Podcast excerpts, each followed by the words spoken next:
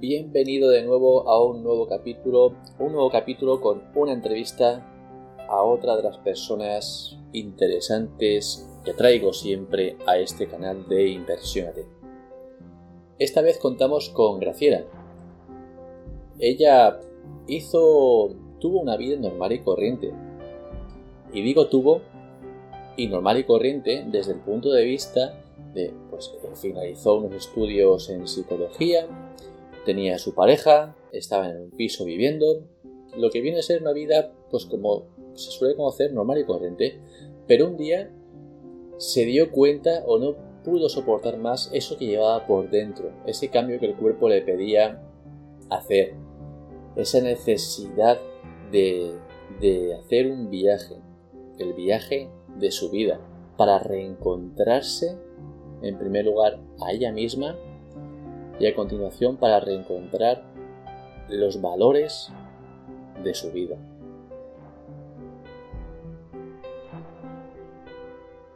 Pues bien, esta entrevista se extendió bastante y he decidido convertir esta entrevista, hacerla en dos capítulos. Esta es la primera parte de, los dos, de las dos partes que componen esta entrevista a Graciela. Como digo, Graciela se descubrió a sí misma en un viaje en el que va a contar sus aprendizajes, va a contar sus miedos, va a contar intimidades y nos va a compartir su visión de la vida y sus descubrimientos en este viaje, el viaje de su vida. Y no voy a adelantar más acontecimientos, Vamos a escuchar la entrevista en Haz que tu viaje sea un viaje, contando el viaje de su vida.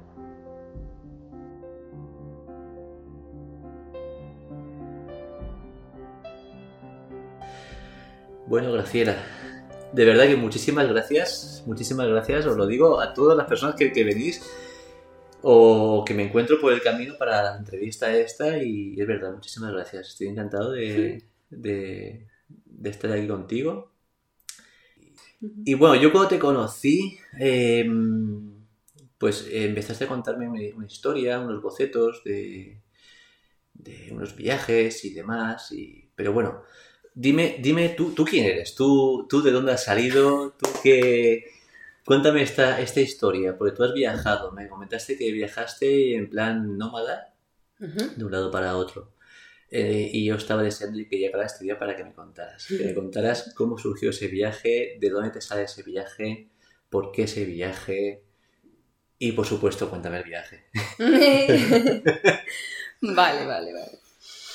Mm, bueno, pues mi nombre es Graciela Mencía y todo esto empieza eh, el viaje en sí, claro, me tendría que remontar a un poco antes del viaje, ¿no? Para poner ahí un poco el contexto. Entonces, puedo compartir que realmente durante como ocho años de mi vida, así desde, lo que, desde que yo era consciente de eso, mm, no me sentía, no me sentía a mí misma.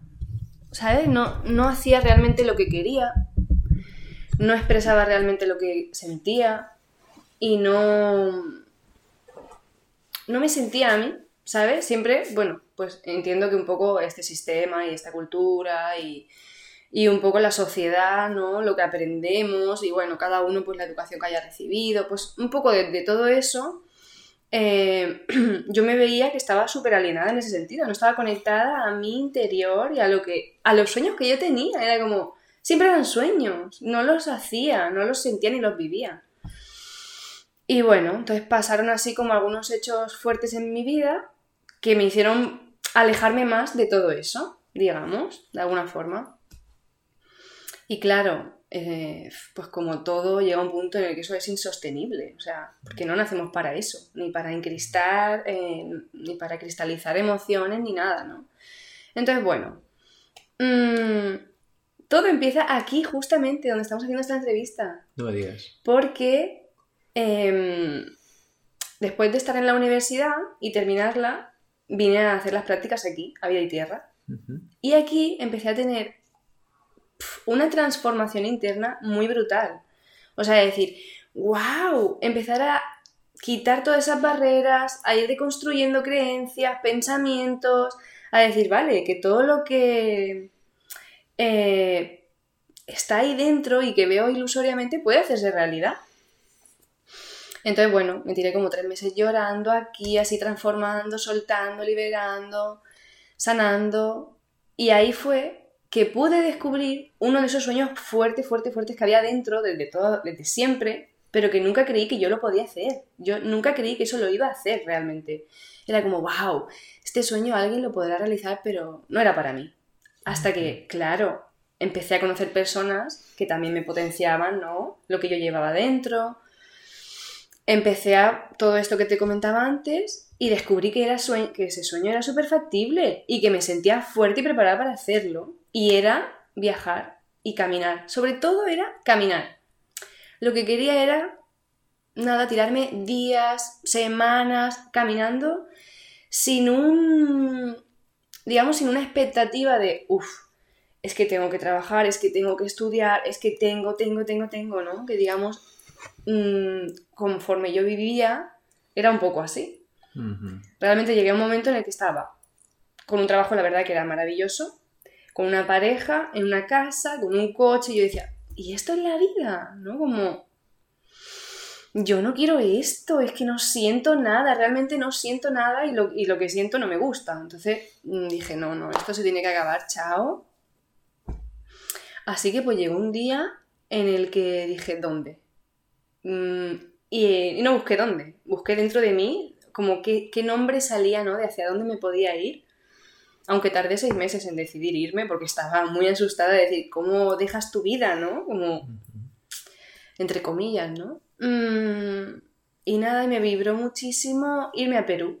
Y yo no conocía nada, nada de Perú. Nada. Así que pues nada, compré el billete seis meses antes y me tiré seis meses acojonada, así literal, de decir, esto es una locura. ¿Qué estoy haciendo, no? ¿Dónde, dónde voy? ¿Te compraste el billete de ida? De ida. De ida. De ida. Sabía que necesitaba, no sabía si iban a ser tres meses, seis, un año, pero yo la verdad que veía como que un año iba a ser que no, que iban a ser, iba a ser menos. sí, pero que, tampoco iba a ser una semana, ¿verdad? Claro, una semana no.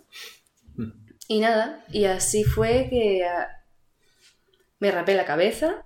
Qué bueno. Dije, necesito cero, o sea, empezar desde cero. Y mi cabello era súper largo y para mí eso fue también algo súper transformador, así... Porque salir a la calle, ¿no? Y que también encontrarte con otras miradas que... Y wow, me encantó. Y nada, así que así fue que decidí iniciar el viaje. O sea, que tú tenías lo que es una vida normal, lo que se llama una vida normal y corriente. Un trabajo, lo que, no, los, cánones que se marcan en la sociedad, que es estudia, consigue un estatus eh, mm. académico, luego uno profesional, ¿no? Tu pareja, tu casa, o sea, tenías todo y, coges y dices, reinicio. Tal cual. Alucinante.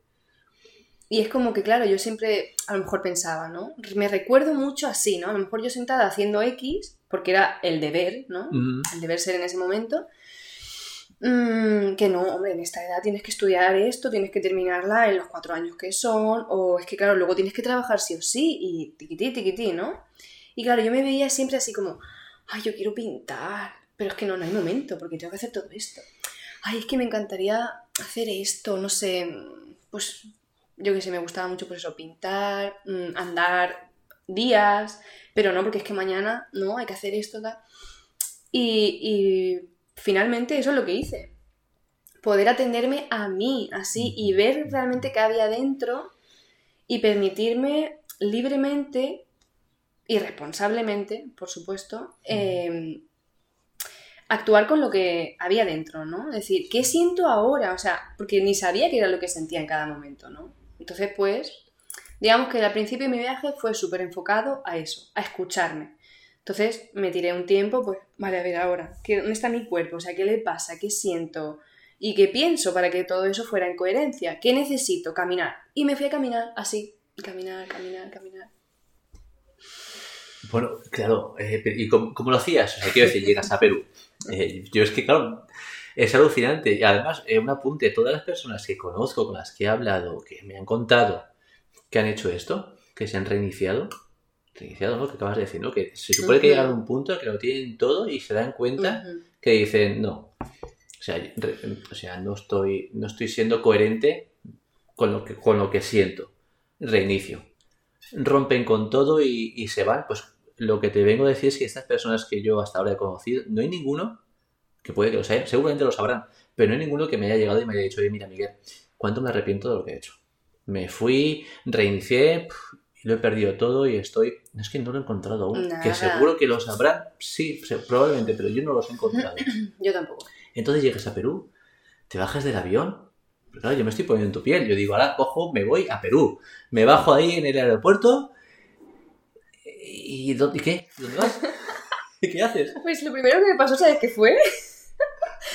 vale, bajo del autobús, eh, del avión, perdón, y yo súper asustada, porque en realidad yo no sabía nada de Latinoamérica, en esta subcultura nuestra. No nos, por lo menos yo no he vivido historias de Latinoamérica, lo único que es la colonización, ¿eh? Hmm. y fuera, ¿no? No sabía nada de cómo iba esa cultura, entonces ya todo lo que veía en mis ojos era tan diferente que sentía muchísimo miedo. Cuando voy a por mi mochila, no estaba, la había perdido y la vi. Estaba pensando que te iba a ocurrir esto, no me lo puedo creer. ¿En serio?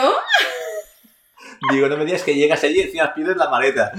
Wow, y encima la mochila que imagínate que vas para un viaje sin regreso de momento y que llevas todo en la mochila. Y más que yo no me puse una mochilita pequeña de viaje, no, no, era todo en la mochila, no llevaba ni chaqueta.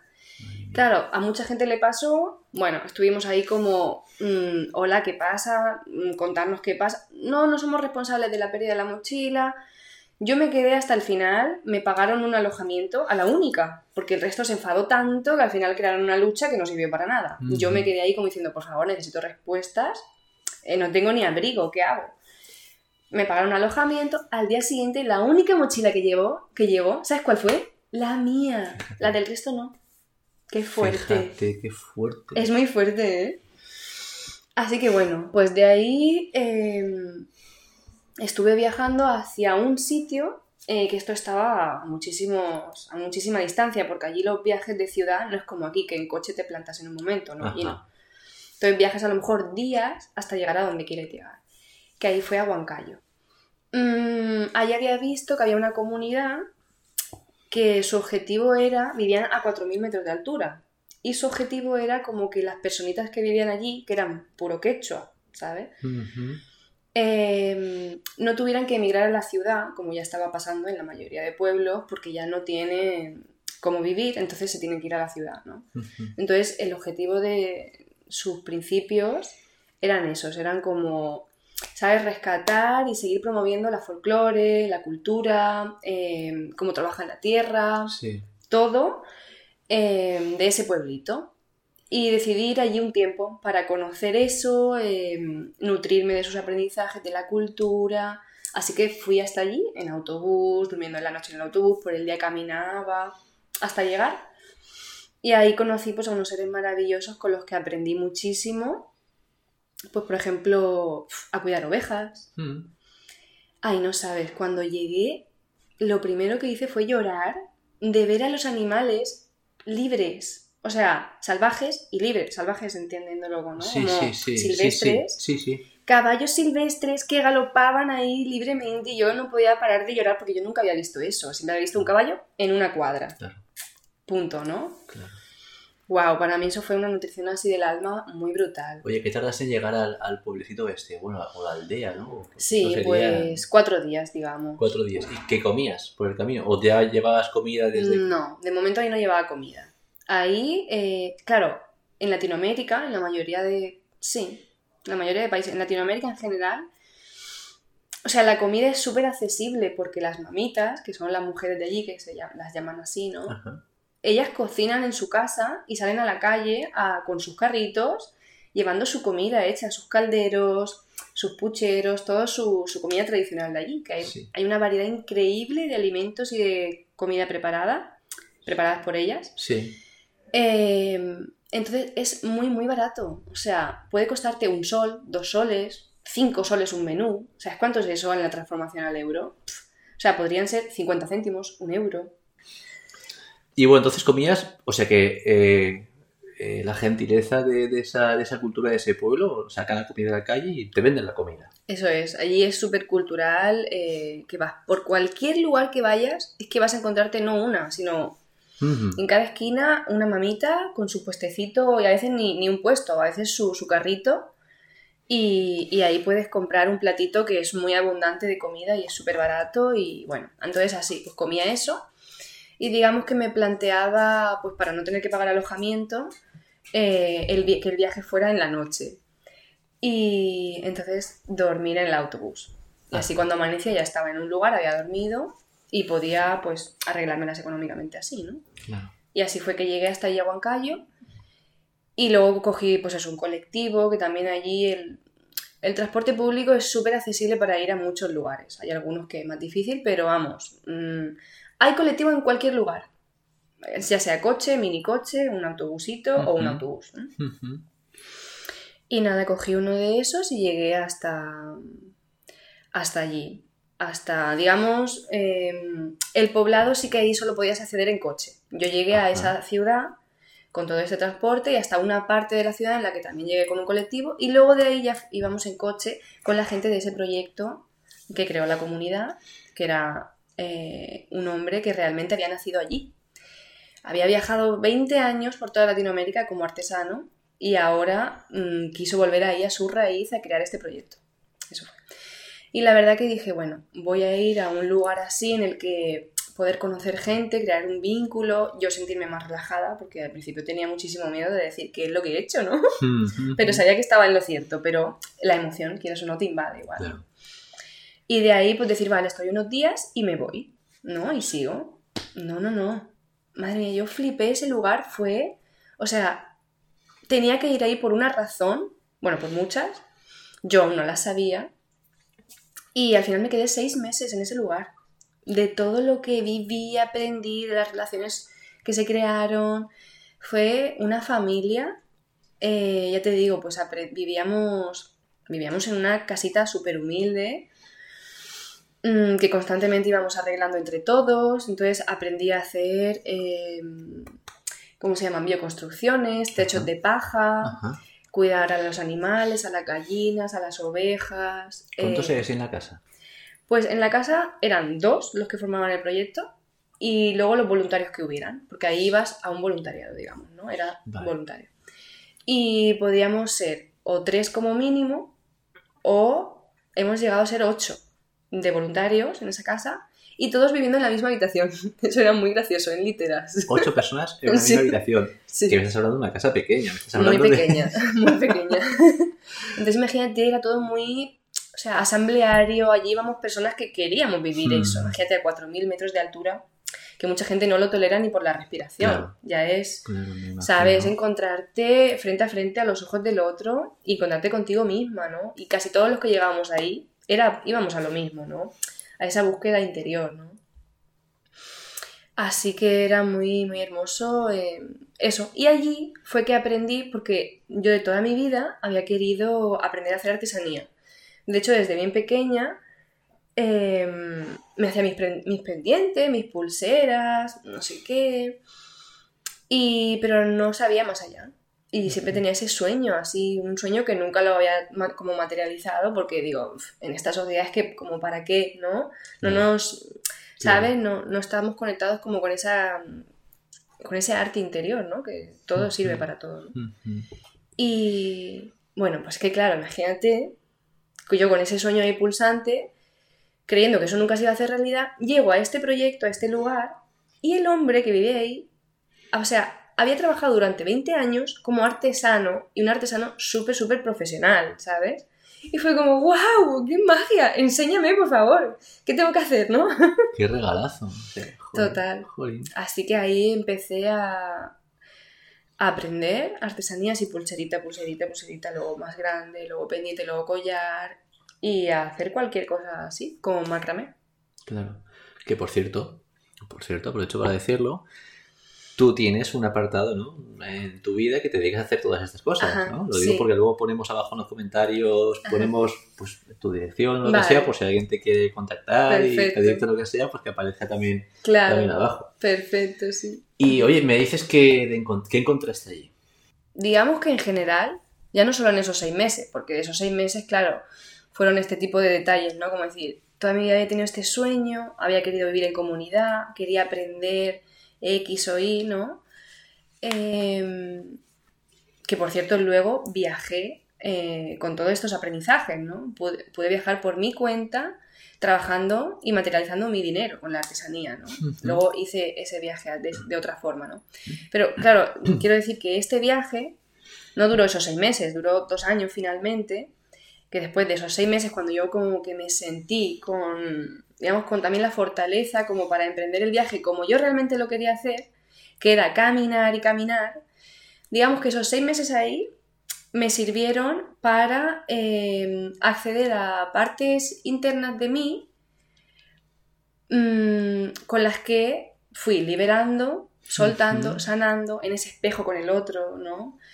En esos pequeños detalles de la convivencia, de, de encontrar el rol que uno lleva en la comunidad. Te reencontraste, ¿no? A ti misma. Claro, de reconexión ahí con, con lo que, quién soy yo, ¿no? Como la pregunta que me has hecho al inicio, ¿no? Es como, ¿quién era yo? O sea, no sabía quién era realmente y mm, obviamente siempre estamos en construcción, ¿no? De quién somos, pero, pero era como, claro, me preguntaban, ¿no? Lo mismo, pero ¿y quién eres? ¿De dónde vienes? Tal. Y yo era como, pues ni tenía respuesta porque no sabía qué era todo lo que había hecho en el tiempo atrás de mi vida, porque era como, ¿esa soy yo? No, espérate, vamos a ver. Y entonces ahí fue esa reconstrucción, ¿no? De decir, vale, ¿qué es lo que me encanta hacer por las mañanas? Pues, por ejemplo, a mí lo que más me gustaba era despertarme y hacer el pan yo, porque ahí cada uno nos repartíamos las tareas. Y en ese momento yo era la que hacía el pan y amaba ser la que hacía el pan por las mañanas, por ejemplo. Mm. Amasar todas las mañanas con esa calma, viendo todas las montañas que me rodeaban, que eran prados inmensos, que ahí imagínate, a tanta altura, o sea, es como que no hay nada así. Claro, claro. Y en ese pueblito solo vivíamos en todo el pueblo, ¿no? En esa aldea. Sí. Ocho, digamos. No, o sea, como los voluntarios somos ocho, pero no, como casas, ¿no? Vale. Eran, digamos, ocho familias. Sí, los naturales de allí, ¿no? Sí, eso los, eso es. los aldeanos. Eso. Ocho familias. Digamos ocho familias, pero que solo estaba la mujer, porque el marido se había tenido que ir a la ciudad a trabajar. Entonces, imagínate. Ocho... ¿Con hijos? ¿Habían hijos? ¿Habían niños? Solo había una niña en el poblado. Niño. Ujú. Y que de hecho creamos un vínculo maravilloso porque como yo venía de trabajar en mi tierra, Ajá, claro. eh, fue como wow, nos juntábamos muchísimo, ella se venía con nosotros y yo a veces hacía pues ese rol también ahí de Sí. acompañar su desarrollo y su crecimiento respetuosamente, ¿no? Y fue muy lindo. Entonces, bueno, básicamente a tu pregunta es eso, ¿no? Como eh, ir encontrando esa calma y esa paz de, de las pequeñas cosas, de lo simple, ¿no? De, de la sencillez más bien, ¿no? Hmm. Y, y bueno, y desconstruir así pues muchas creencias, eh, escribía mucho en mi diario como para autoterapia en ese sentido, ¿no? Para liberar, entonces pues bueno, un poco ahí fue eso. Y me dices que allí seis meses y claro, te, te reencuentras, te recargas. Claro. Porque, empiezas de, de cero y además lo que es empezar de cero de verdad, dejando todo, pero dejando todo lo externo y lo interno. Porque por lo que tú me dices, ¿no? Estar esos seis meses ahí supone pues recargarte. O sea, re- renacer, Claro. literalmente volver a, volver a nacer en un lugar. Y de ahí, bueno, te marchas y... ¿Y dónde vas?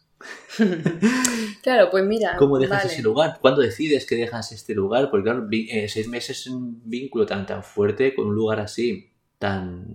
Bueno, es que me lo estabas comentando y, y yo estaba viviendo ese lugar. O sea, estaba viendo los prados, estaba viendo los caballos, estaba hasta incluso oliendo lo que, lo que se puede oler a 4.000 metros de altura en la aldea perdida. Perdida y fíjate qué paradójico, par- perdida la aldea y donde te reencuentras. Mm, total. Qué paradójico. Y más aún, o sea, te cuento lo que yo sentía. mm, o sea, fue la primera vez así en mi vida. Es que hasta me parece como fuerte, ¿no? Cuando lo pienso y, y- y resiento lo que sentía, ¿no? Que cuando pisaba los con mis pies en la tierra, literal, o sea, sentía que mis pies de verdad estaban en la tierra. Y eso nunca, nunca en la vida lo había sentido, nunca. Eh, eh, digamos que obviamente cada uno cuando vuelve a su raíz siente la raíz, ¿no? Yo a lo largo de mi historia no lo había sentido hasta que no llegué allí. Ahí fue que yo digo, bueno, aquí hay algo más, ¿no? A nivel ancestral, a nivel transgeneracional, a saber qué, que luego ahí te cuento otra cosa, pero bueno, en este momento eh, que pude sentir eso, me sentía enraizada. Y yo decía, pero ¿cómo puede ser? O sea, que aquí me sienta yo, que no sé ni quién soy yo, pero me siento yo. Qué bueno. ¿Sabes? Me sentía firme, sentía que mis raíces estaban ahí. Y yo no lo entendía aún. Pero, eh, claro, a medida que le voy contando a mi familia, que hablo con ellos, tal, no sé qué, ya mi abuela, la madre de mi madre, saca su cajón de su baúl, ¿no? Digamos, de, de recuerdos y dice, wow, pero espérate, claro.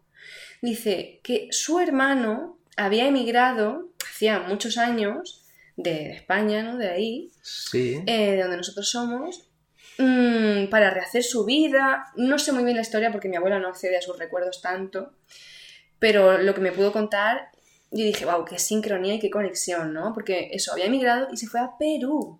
O sea, ahí, hacer su vida, su historia. Y creó luego su descendencia, su familia, vivió allí ya para siempre, bueno, para el resto de su vida, ¿no? Sí, sí.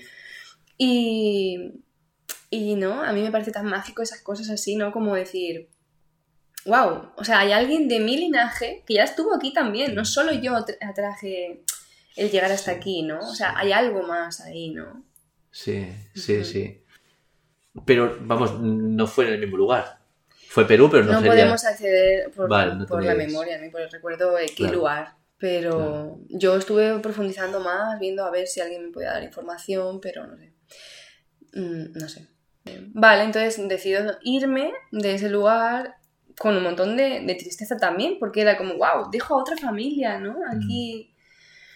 Mm, pero ya sentía que, que quería también, es como que, ¿no? Al hallar, al hallarte en un sueño, descubres que tienes muchísimo más sueños y que no puedes parar de soñar, ¿no? Como que es todo el tiempo una construcción y, y que vas ahí, ¿no? A, hacia más esa búsqueda, que luego al final deja de ser una búsqueda y, y pasas a, a existir y a vivir realmente, porque realmente luego el viaje, ya yo no vivía viajando, simplemente vivía, era mi forma de vivir, después lo descubrí con Qué, el tiempo. qué bueno, qué bueno.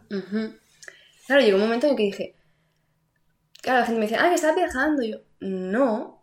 Bueno, o sea, sí, en lo literal, pero yo no me siento que estoy viajando, simplemente estoy viviendo y pasa que ahora vivo así, moviéndome. Claro. Pero no es como el viaje de, ah, vas de mochilera. Sí, durante un tiempo era lo que aparentaba, ¿no? Porque ibas con tu mochila. tal. Pero yo ya luego no sentía eso. Yo sentía que iba con, que yo vivía en mi casa, en el lugar que fuera. Yo me sentía en casa. Y eso nunca lo había sentido tampoco. Para mí eso fue un descubrimiento súper fuerte, ¿no? Que esto también contesta a la pregunta que me has hecho antes, ¿no? Como, ¿qué encontraste ahí, no? Sí. Como mi casa en mí. Eso era para mí un sueño. Qué grandeza. Qué grandeza. Claro, tú estás siempre... Claro, estabas siempre en casa. Estuvieras donde estuvieras, estabas siempre en casa. Estabas contigo misma. Y nada, y entonces pues mm, armé mucha, digamos, artesanía Mm. con la que ya poder viajar y poder seguir materializando dinero para poder seguir pagándome pues los pasajes, hacia dónde quería ir, mi comida, porque la verdad que uno de mis propósitos también era como deshacerme de todo aquello que, que yo no sentía. Y en ese momento no sentía como vivir con dinero. Mm. Así como durante un tiempo quise explorar eso, ¿no? Y antes de hacer esto que te cuento, era lo que viví. Era como, vale, a ver qué, cómo hago para mm, vivir un tiempo sin dinero. Entonces ahí digamos que tenía un pequeño ahorro, ¿no? Mm. no lo, no lo utilizaba. Y, y me iba explorando, viendo a ver cómo podía hacer. Em, entonces, pues, por ejemplo, no sé, es que la magia es tan alucinante. Porque era como, wow, tengo hambre. Y cuando te conectas tanto así como con... No sabría ahora qué palabra utilizar. De repente llega solo. Y conocía a lo mejor a alguien que me invitaba a su casa y me ofrendaba X, entonces yo luego le ofrendaba X, ¿sabes? Pero no estaba el dinero de por medio, entiéndeme. Había un intercambio, obviamente, pero no estaba el dinero, ¿no? Entonces me pude experimentar cómo era eh, vivir eso. Ahí vi también que tenía mucho rechazo, ¿no? A la relación con el dinero y, también fue una deconstrucción luego que, estoy trabajando en ese sentido. Pero fue muy alucinante porque así durante un tiempo me moví como libremente, decir, wow, es que no necesitamos dinero para viajar ni siquiera. Porque cuando confías, se te da. Está todo ahí, solo tienes que ver y dejarte, ¿no? Claro, es que hemos confiado en el, dinero. Bueno, es que hasta, hasta el punto que hemos olvidado lo que es el dinero, que es, una energía, es una moneda de cambio, eh, literalmente. Pero lo que tú acabas de decir es que la moneda de cambio antigua, la primera que hubo, era, pues, oye, yo sé hacer el pan. En cambio, pues yo, pues yo qué sé, a mí se me ocurre, pues yo sé cazar. Por decirte algo, sé labrar la tierra. Entonces, pues tú puedes comer mis, mis vegetales, mis hortalizas, y yo pues puedo comer tu pan. Es un intercambio. Y olvidamos que el dinero es también una energía de intercambio. Eso es. Que es como se, bueno, pues como trabajamos aquí en la sociedad, pues como sabemos, ¿no? Que haces un trabajo y lo, la energía se equilibra con un dinero. Eso es. Pero bueno, en tu caso, En tu caso es claro. con, con, el cambio de, de, facetas, ¿no? De, experiencias, de, lo que uno sabe hacer. Claro, en ese momento, como yo no necesitaba a lo mejor algo concreto, aunque sí, ¿no? Por la comida y el alojamiento, pero eso como es tan necesidad básica, se ofrece enseguida. Ahora, por ejemplo, obviamente estoy en otro punto de mi vida en el que quiero materializar dinero para poder acceder a X cosas. Es diferente, pero en ese momento que estás como mm, tan llena de esa emoción que te alimenta que yo no pensaba en comer, ¿no? Durante el día, por ejemplo, en determinados momentos del viaje, obvio. Y llegaba sola la comida, ¿no? O como te digo, ¿no? Pues conoces a alguien, luego te dice, ay, pues luego puedes ir allí porque mi prima vive allí y, le encanta recibir viajeros, le encanta conocer gente, entonces obviamente pues, ay, voy, me recibían, yo compartía también, pues por ejemplo, lo que yo pudiera aportar, en este caso la artesanía, mm, o que X cosas que a la persona les pudiera apetecer recibir, ¿no? Y bueno, eso durante un tiempo. Y luego ya, pues mucha parte del viaje fue fue viajando ya más sola en ese sentido, como que durante un tiempo quise mm, explorar otras partes de mi interior y caminar sola, ¿no? Y entonces ahí sí que estaba como con la artesanía más consciente en el sentido, vale, trabajo e-, estas horas en un lugar, que allí se puede trabajar en cualquier lugar de la calle, súper abiertamente a eso, a que cada uno exprese su arte en la calle. De hecho, me junté con un montón de gente que a lo mejor cantaba en la calle y nos combinábamos todos y hacíamos algo. Por ejemplo, yo tocaba un instrumento, él cantaba, ella bailaba y hacíamos espectáculo en la calle. Y ahí también la gente ofrendaba su, energía, ¿no? y, bueno, así durante, pues imagínate, durante dos años, eh, durante los primeros seis meses viví en ese lugar y luego el resto, hasta dos años, fue así moviéndome y recorrí varios países con la artesanía como forma de pagarme mis pasajes y mi comida y así. Pero no me quedó claro porque tú cuando sales del pueblo, o sea, simplemente andabas. Ajá. Eso es. vivías andando. O sea, eso es lo que te, a ti el cuerpo te pedía y tú ibas sin rumbo. O sea, pero tú cómo sales de ese pueblo, ¿hacia dónde vas? O sea, miras un mapa, dices, o bueno, o bajo por esta senda ahí donde, donde aparezca, ¿cómo...? Pues yo me planteaba lo mismo, era como, ¿esto cómo se hace? Y mm. todos los viajeros que conocía, eh, este hombre que te digo que me enseñó, ¿no? Artesanía, eh, que había viajado durante 20 años, él siempre como que me daba, ¿no? Hay como esas frasecitas que luego se te calan y era como, mm, confía, ¿a dónde quieres ir? O sea, a lo mejor ponte una meta, ¿no? Quiero llegar a este lugar, pero, mm, pero no, no, estructures el camino hasta llegar a ese lugar. Tú quieres llegar allí, no sabes cómo, ni cómo lo vas a hacer, pero tú ve caminando hacia ahí, ¿no? Que ya todo se te va a dar. Se te pondrá. Y yo misma me decía eso a diario, como, venga, confía, confía. Y realmente pues fue así, vale, yo quería ir hacia el sur de Perú porque quería ir hacia, hacia Bolivia y, y luego ver como que al final se va armando un poco en el camino, ¿no? Y entonces pues decía, vale, pues ahora me cojo este colectivo, este autobús, que me, que me saca de esta ciudad. Y quiero ir allí, vale, mira, yo siempre llevaba mi mapa, sí, como para decir, tengo que ir en esta línea o si no, hacia dónde vas, ¿no? Y entonces de ahí, mm, pues a lo mejor me vibraba el nombre de un pueblo y decía, pues voy a este pueblo. Sobre todo iba más bien a pueblos, no iba a ciudades. Aunque de vez en cuando, si mi energía estaba más abierta a estar en una ciudad, pues me iba a una ciudad o si necesitaba alguna provisión de algo. Pero por lo general me movía por pueblitos. Entonces eh, viajaba por la noche, ya como te dije antes, mm, dormía, porque los viajes son de toda la noche, y llegaba a ese lugar. O a veces es que me cogía un pasaje a... ¿Dónde llega al día siguiente? ¿Cuál es el viaje más largo para pasar toda la noche en el colectivo? Y allí, si pillaba de camino hacia donde yo quería ir, pues ahí. Claro. Y llegaba, y eso era, eh, caminaba, simplemente caminaba y observaba, y a lo mejor me sentaba en el lugar. Era puramente sentir, ¿qué sentía mi cuerpo ahora? Entonces ahora me quería sentar, me sentaba. Era volver a lo más básico, a, Sí, sí, sí, sí. a poder escucharme cada cosa de mi cuerpo, ¿no? Si tenía una tensión aquí, pues mueve, mueve el cuerpo para liberarla. Eh, si necesitaba, qué sé yo, ¿no? Y es que ahí te vas encontrando todo. Pues por ejemplo, mm, veía que momentos del día eran buenos como para trabajar, entonces eso sí que buscaba un lugar para ir a trabajar ahí, que solían ser unas plazas de los pueblos. Y allí la gente vive mucho también en la plaza de los pueblos, se convive mucho, la gente vive mucho en la calle allí. No es tanto como aquí, ¿no? Que vas o a un bar o a... Ya. No sé, allí es, como además es un pueblito, ¿no? A lo mejor en pueblitos de aquí también eh, eso pasa, ¿no? En esta cultura, pero... Y se convive y allí acabas conociendo a la gente del pueblo porque eres una forastera y probablemente a esos pueblos no van viajeros Claro. o van muy pocos. Entonces ya ellos se acercan, hola, ¿quién eres? ¿De dónde, ¿A dónde vas? Pues quiero, necesito dormir aquí o necesito... mm, Y a veces, no, yo tengo tienda de campaña o a veces, bueno, hoy la lluvia, la tienda, vale, te agradezco.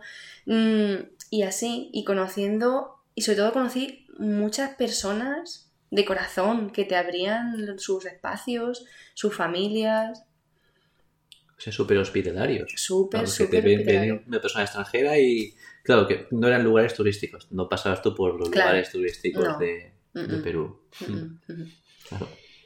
Claro, entonces, bueno, pues así, imagínate, pues fui así pueblito a pueblito, hubo un tramo del camino que yo dije, ay, esta vez quiero hacerlo caminando. Y, y lo hice caminando.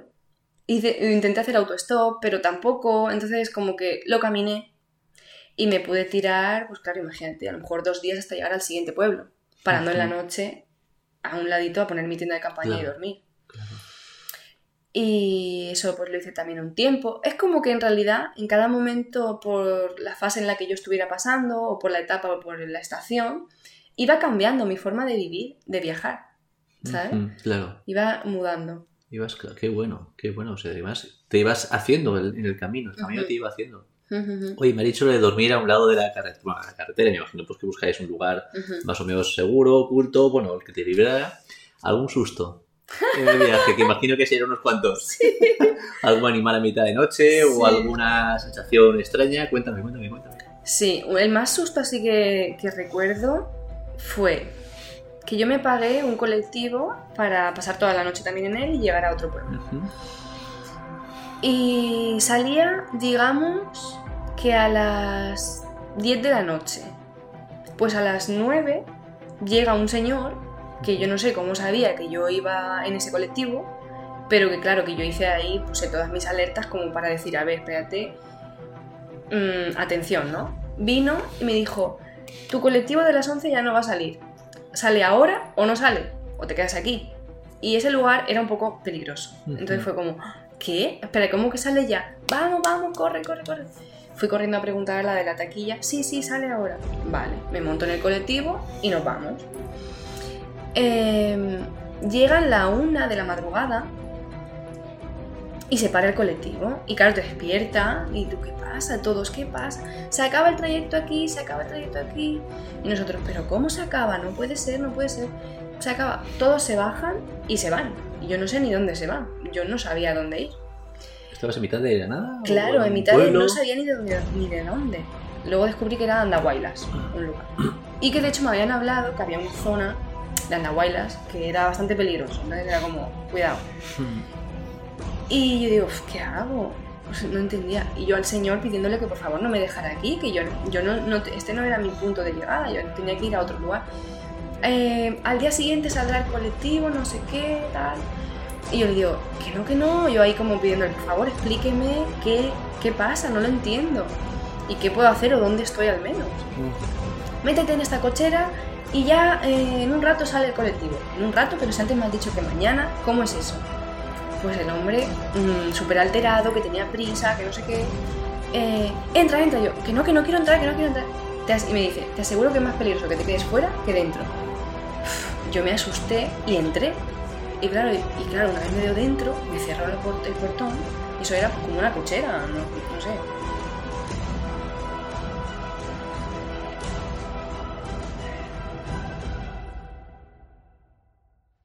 En el siguiente capítulo, Graciela continuará narrando qué ocurrió en aquella cochera en mitad de la madrugada, sin saber dónde se encontraba y desconociendo con qué o con quién se iba a encontrar allí. Si quieres, puedes suscribirte al canal para recibir la siguiente y próximas publicaciones. Puedes hacerlo en la plataforma iVoox buscando Inversiónate y dándole al botón de suscribirme, o bien desde la página web inversionate.es, donde además puedes descargar y leer información y contenido adicional sobre la publicación de cada capítulo y muchísimo más. Además, si quieres prestarme una pequeña ayuda y colaborar con este proyecto altruista, comparte este canal con tus amigos o aquellas personas que creas que puedan ayudar el contenido en él publicado. Créeme, con este simple gesto me ayudas muchísimo para continuar este proyecto llamado Inversiónate.